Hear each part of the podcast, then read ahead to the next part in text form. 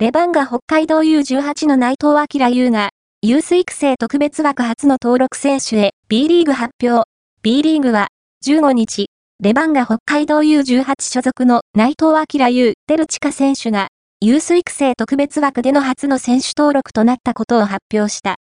ユース育成特別枠は、B ユースの価値向上と育成強化の促進を目的に2022から23シーズンより新設された。